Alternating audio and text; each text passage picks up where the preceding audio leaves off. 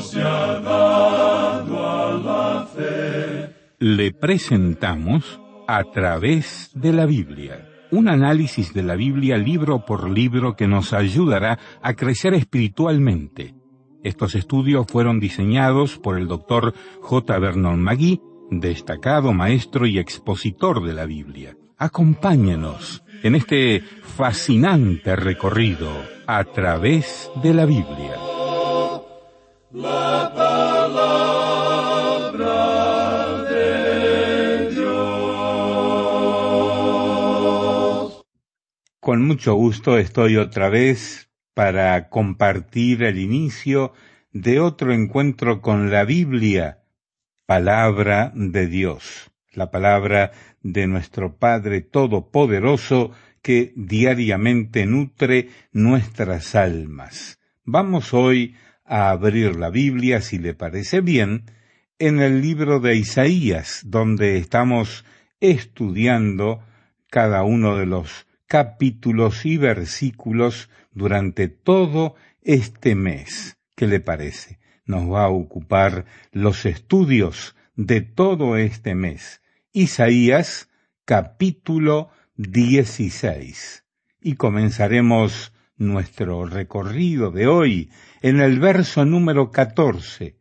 Hemos de avanzar, Dios mediante, hasta el capítulo 18, verso 7. Isaías 16, 14 hasta el 18, 7. Y nuestro imaginario y simpático autobús bíblico está listo para partir, así que nos acomodamos para disfrutar de este recorrido en la Biblia, palabra de Dios. Nos escribió desde Arauca, en Colombia, un lugar muy lejano en ese gran país. Nos escribió Luz Elena Castrillón y nos dice Dios les bendiga. Por mí y para mí es un motivo de gozo el poder oírlos de nuevo diariamente. Pues les cuento que yo durante mucho tiempo era una fiel oyente de ese programa donde vivía escuchaba bien la señal de la emisora, pero tuve la oportunidad de recibir todas las notas y bosquejos, pero cuando me cambié de residencia, entonces se me imposibilitó seguir sintonizando el programa. Ahora puedo escucharlos por Internet, gracias a Dios por Jesucristo mi Salvador. Así nos escribió Luz Elena Castrillón, que vive en Arauca, Colombia. Gracias, Luz Elena, por escribirnos y por este lindo testimonio y su perseverancia en seguir escuchando el programa. Ahora nos vamos a México. Dice desde la Ciudad de México Emily Montealegre, dice vivo aquí desde hace cinco años en la Ciudad de México. Conocí a Jesús siendo niña en Costa Rica y desde hace más de diez años escucho su programa. Sin embargo, me aparté del Señor y estuve lejos de Él, y en su gracia me devolvió al camino recto, y la manera en que lo hizo fue a través de su programa que escucho por la radio BBN, también la escucho por Internet todas las tardes. Ahora he vuelto a andar en los delicados pastos del Maestro nuestro Dios. Y no solo yo, mi esposo ya ha conocido también a Jesús. Por esta razón es que agradezco infinitamente al Señor que me ha conducido a escucharlos y oro constantemente por ustedes para que Dios los siga usando como personas íntegras que sirven a Jesucristo y sin desmayar. Vamos a orar, Señor, gracias por tu palabra. Pedimos tu bendición ahora al estudiarla, en el nombre de Jesús. Amén. En nuestro programa anterior, amigo oyente, comenzamos un estudio de Moab en el capítulo quince de Isaías. Ahora nos encontramos en una sección donde existen ciertas cargas o juicios, y aquí se menciona los juicios de Dios sobre once naciones que en aquel día se encontraban al lado de la nación de Israel, o que de alguna forma tenían un contacto directo con esa nación. La razón por la cual Dios juzgó a cada nación se presenta de una forma muy directa. Vimos eso cuando comenzamos ese capítulo acerca de Moab. La razón dada allí era el orgullo. Y cuando leímos el capítulo 16, encontramos que la primera cosa que se le pide a Moab que haga, ya que este pueblo estaba subyugado por Israel, era que enviara un cordero al Señor de la tierra desde Sela del desierto. Ahora Sela era la ciudad de Petra, desde Sela del desierto al monte de la hija de Sión, dice. En esa ciudad se había tallado en la roca un altar donde se ofrecía holocaustos. Ahora Dios dice, envíen sus sacrificios al altar de Jerusalén. Y esto, dijimos, nos habla de la cruz de Cristo. Esta gente se negó a hacerlo. Ellos querían ser religiosos sin reconocer el hecho de que estaban sujetos a una voluntad superior, que ellos eran pecadores ante Dios, y en realidad ese fue el gran pecado contra esta nación. Ahora en el versículo seis del capítulo dieciséis leemos Hemos oído la soberbia de Moab. Muy grandes son su soberbia, su arrogancia y su altivez, pero sus mentiras no serán firmes. La razón por la cual Dios tuvo que rechazar y juzgar a Moab fue debido a que el orgullo de ellos los forzó, digamos, a rechazar la oferta de misericordia de parte de Dios. Dios los hubiera librado, este pueblo también se negó a dar refugio a la gente de Israel. Eso lo veremos más adelante. Ellos se pusieron a un lado, por así decirlo, fueron juzgados porque en lugar de proteger a sus vecinos y ayudarles, ellos en realidad no dejaban que los fugitivos llegaran a su tierra y se ocultaran. En lugar de ocultarlos, ellos los señalaban. Primero lo hicieron para con los de Asiria y luego con los de Babilonia para que ellos los pudieran tomar prisioneros. Esta fue otra de las cosas que trajo juicio contra ellos.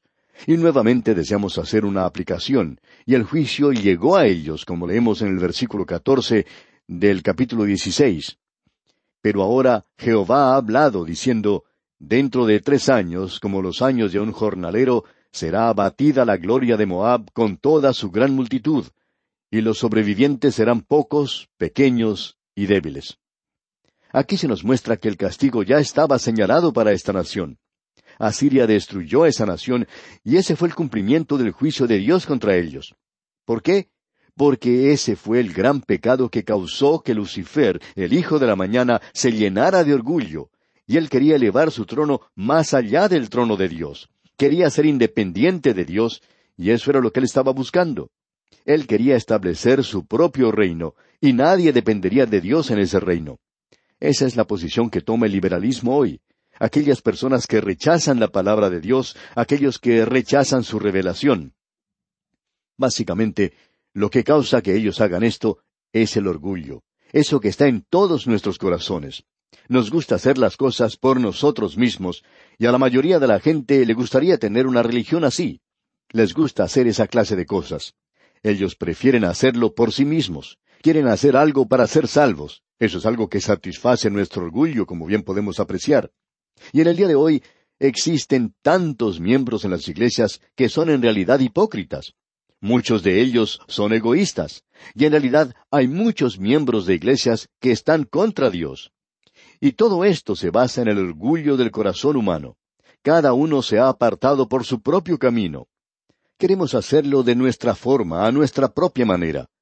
Ahora el castigo se cumplió contra Moab, una nación que en el día de hoy ha sido olvidada completamente, ha llegado a ser muy insignificante. Pero esto, amigo oyente, tiene un mensaje para nosotros. Y llegamos ahora al capítulo 17 de Isaías. Y aquí encontramos la cuarta carga o profecía. La cuarta carga es la profecía sobre Damasco. Damasco era la capital de Siria, y podemos decir de paso que aún lo es en el día de hoy. Aquí encontramos en realidad la carga de Damasco y la de Efraín en el futuro inmediato y también en un futuro más alejado. Lo que tenemos aquí es a la nación de Siria y al reino del norte de Israel. y en esta época ellos habían hecho una alianza entre sí. Esas dos naciones se habían aliado y a menudo bajaban juntas contra el reino de Judá. Y Damasco era la ciudad principal de Siria. Ahora, en el primer versículo de este capítulo 17 leemos, Profecía sobre Damasco. He aquí que Damasco dejará de ser ciudad y será montón de ruinas. Damasco y sus aliados, Efraín, los cuales forman una de las diez tribus del norte, y esto es algo a lo cual debemos prestar atención por un momento, Damasco, como dijimos, era la capital de Siria como lo es en el día de hoy. Ha sido llamada hoy la ciudad más antigua del mundo. Creemos que uno puede visitar varios lugares que dicen lo mismo. Uno puede ir a Grecia, más allá de Corinto, y encontrar ciudades que dicen ser parte de la civilización nigea, la que en realidad fue el comienzo de la civilización griega, y la gente de allí dice que ese es el lugar más antiguo. No hay mucho por esos lugares en el día de hoy para llamarla una ciudad o un pueblo. Todo lo que existe en ese lugar es un buen restaurante griego y eso es todo. Cuando uno viaja a Jericó, en el camino puede encontrar un cartel que indica la distancia hasta la ciudad de Jericó y debajo dice que esa es la ciudad más antigua. Así es que creemos que cada nación puede tener o por lo menos decir que tiene la ciudad más antigua. Damasco, pues, puede reclamar eso para sí. Ahora fue Vitringa quien escribió lo siguiente. Damasco ha sido destruida más a menudo que cualquier otra ciudad, y se levanta nuevamente de las cenizas. Y ya vamos a ver eso. Damasco quiere decir Siria. Efraín, por su parte, es el nombre de una tribu de Israel. También es el nombre de una ciudad. Igualmente es el nombre de una montaña y el nombre de un hombre. También se refiere a las diez tribus de Israel. Esa es una de las palabras que se usa en lugar de decir Israel fue usada por los profetas. Usted puede encontrar que Oseas, por ejemplo, utilizó esa expresión. Bien, aquí se usa para representar a las tribus del norte que ordinariamente se llaman Israel. Aquí tenemos, pues, la carga, la profecía de Damasco. Damasco ya no será más una ciudad y será un montón de ruinas. Hay algunas personas que dicen, bueno, mire, esto no ha sido cumplido aún. Pero como ya hemos dicho, Existe un cumplimiento futuro de todas estas profecías y también creemos que aquí se trata de un cumplimiento local. Alguien quizá nos diga, ¿cómo puede explicar eso? Bueno, creemos que existen dos profecías y las explicaciones que tenemos tienen sentido por lo menos para nosotros. La primera de ellas es que los historiadores no siempre dicen las cosas tal cual son. Cierto hombre que escribía historia, no hace mucho, hizo una declaración de que los mentirosos más grandes del mundo eran los historiadores. Los historiadores no siempre han dicho lo correcto al decir que esta es la ciudad más antigua, es decir, la ciudad original de Damasco, porque en esa zona se encuentran muchas ruinas de una ciudad, y cualquiera de esas ruinas podría haber sido la antigua Damasco, y probablemente así sea. Damasco es igual a muchas grandes ciudades antiguas. Cuando era destruida en algún lugar, los habitantes siempre podían volver a reedificarla sobre las ruinas. Hay veces en que ellos cambiaban de lugar y la reedificaban en otro lugar. Con algunas ciudades no hacían eso o no sabían hacer eso, a causa de que la gente opinaba que esas ciudades eran sagradas. Jerusalén, por ejemplo, es una ciudad así. Hubiera sido mucho más fácil reedificar la ciudad en otro lugar en la época de Nehemías. Pero eso no se hizo porque había tantas cosas que eran sagradas en conexión con la ciudad antigua. Los historiadores todavía no nos han indicado cuál de las ruinas que existen en ese lugar podrían haber sido de la antigua Damasco. Esa es una de las explicaciones. La otra es que es la ciudad más antigua y que ha soportado las atrocidades de la guerra y que nunca ha dejado de ser una ciudad aun cuando haya cambiado de localidad. Es probablemente la ciudad más antigua en el mundo. Pero esa ciudad que ha sobrevivido cada catástrofe que ha venido a esta tierra, y especialmente a ese lugar que ha visto ejércitos pasar a través de ella y ha podido sobrevivir, no podrá sobrevivir durante el período de la gran tribulación. En ese período será destruida, y como nos dice el escritor aquí, dejará de ser una ciudad. Llegará a ser entonces un montón de ruinas, y creemos que ambas cosas están correctas en relación a esta ciudad. Son declaraciones verdaderas y por cierto que podemos decir que es profecía cumplida. Ahora el versículo dos de este capítulo diecisiete dice Las ciudades de Aroer están desamparadas, en majada se convertirán, dormirán allí, y no habrá quien los espante. Esta ciudad de Aroer era un suburbio cerca de Damasco. Esa zona será totalmente destruida. Eso probablemente ha ocurrido con Damasco en el pasado y probablemente vuelva a suceder. Ahora en el versículo tres de este capítulo diecisiete leemos Y cesará el socorro de Efraín y el reino de Damasco, y lo que quede de Siria será como la gloria de los hijos de Israel, dice Jehová de los ejércitos. Es decir, que el reino del norte de Israel soportará su parte de la carga de Damasco en el juicio a causa de su alianza con esa nación. Se nos dice allá en el segundo libro de Reyes que ambas serán asediadas por ese gran monarca Tiglat Pileser. Y esas dos naciones fueron llevadas cautivas por el rey Salmanasar. Esto lo vemos en el segundo libro de Reyes, capítulo 17, versículo 6. Esto, por cierto, que es un cumplimiento parcial de la profecía de Isaías. Pero en cuanto a muchas de ellas se refiere, es el cumplimiento total. Debemos decir que para nosotros esto está echando una mirada hacia el futuro. Y por cierto que tenemos un cumplimiento parcial. Muchas veces encontramos eso en la palabra de Dios. Ahora, en lo que resta de este capítulo, vemos que el cumplimiento de este castigo se realizará. No vamos a entrar en detalles aquí porque necesitamos adelantarnos un poco hoy. Pasemos entonces al versículo diez de este capítulo diecisiete de Isaías. Porque te olvidaste del Dios de tu salvación y no te acordaste de la roca de tu refugio. Por tanto, sembrarás plantas hermosas y plantarás sarmiento extraño. Lo que tenemos ante nosotros es lo siguiente. Creemos que esto es algo que se ha cumplido literalmente, pero que también tiene su aplicación espiritual. Siempre es así. Usted puede notar hoy cómo se han plantado árboles hermosos y plantas hermosas y sarmientos en ese lugar. Vemos que hay muchos visitantes que tienen el privilegio de plantar en la tierra de Israel. Los bosques de cedro del Líbano han sido aserrados completamente. En el pasado había muchos árboles, el monte de las olivas, por ejemplo, estaba completamente cubierto de árboles. El enemigo los quitó, y en realidad eso ocurrió cuando los turcos controlaban a Palestina. Con ciertos impuestos que pusieron en los árboles, fueron muy pocos los que quedaron plantados. La gente los cortaba para no tener que pagar los impuestos, y la tierra quedó prácticamente sin árboles. Después de la Primera Guerra Mundial, Inglaterra comenzó un plan de reforestación, de arborización en esa tierra. Y el gobierno actual de Israel ha continuado con este plan, y se ha podido plantar literalmente millones de árboles en aquel lugar. Bien, llegamos ahora al capítulo dieciocho de Isaías. Y aquí tenemos la siguiente carga, es la quinta profecía que se menciona, y es la carga de la tierra que está detrás de los ríos de Etiopía. Hubo en algún tiempo personas que opinaban que aquí se estaba hablando acerca de Egipto, pero no se habla aquí de Egipto porque ese país es mencionado más adelante. De eso hablaremos en nuestro próximo programa, porque vamos a observar cuán literalmente se ha cumplido la profecía en cuanto a Egipto. Ese es un reino con el cual Dios no ha terminado su tarea aún, y es interesante notar que de ese antiguo mundo este gran reino ha descendido, tal cual Dios dijo que ocurriría. Ahora, ¿qué es lo que se quiere decir en cuanto a la carga de la tierra que está detrás de los ríos de Etiopía? Por cierto que no es una descripción de Egipto. Hay algunas personas que aún tratan de incluir aquí a países como Inglaterra y Estados Unidos, y cuando comenzamos a leer cosas como esas, en realidad me dan ganas de bostezar porque estas cosas nos cansan. Eso no es interpretar la palabra de Dios.